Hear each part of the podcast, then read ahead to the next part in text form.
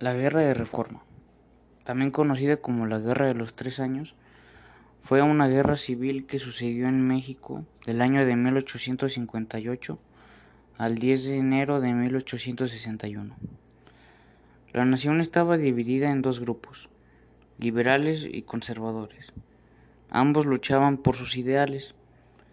La diferencia entre conservadores y liberales es que los liberales tendieron a permitir el culto de otras religiones y los conservadores querían buscar conservar sus privilegios que les brindaba la Iglesia Católica. Eh, la guerra de reforma fue causada porque querían reformar, bueno, los liberales querían reformar el gobierno ya que la Iglesia tenía demasiado poder.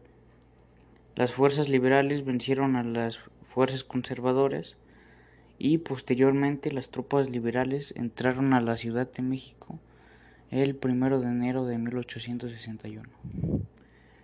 Los liberales buscaban establecer un sistema capitalista democrático y terminar con el que había desde la colonia y el imperio.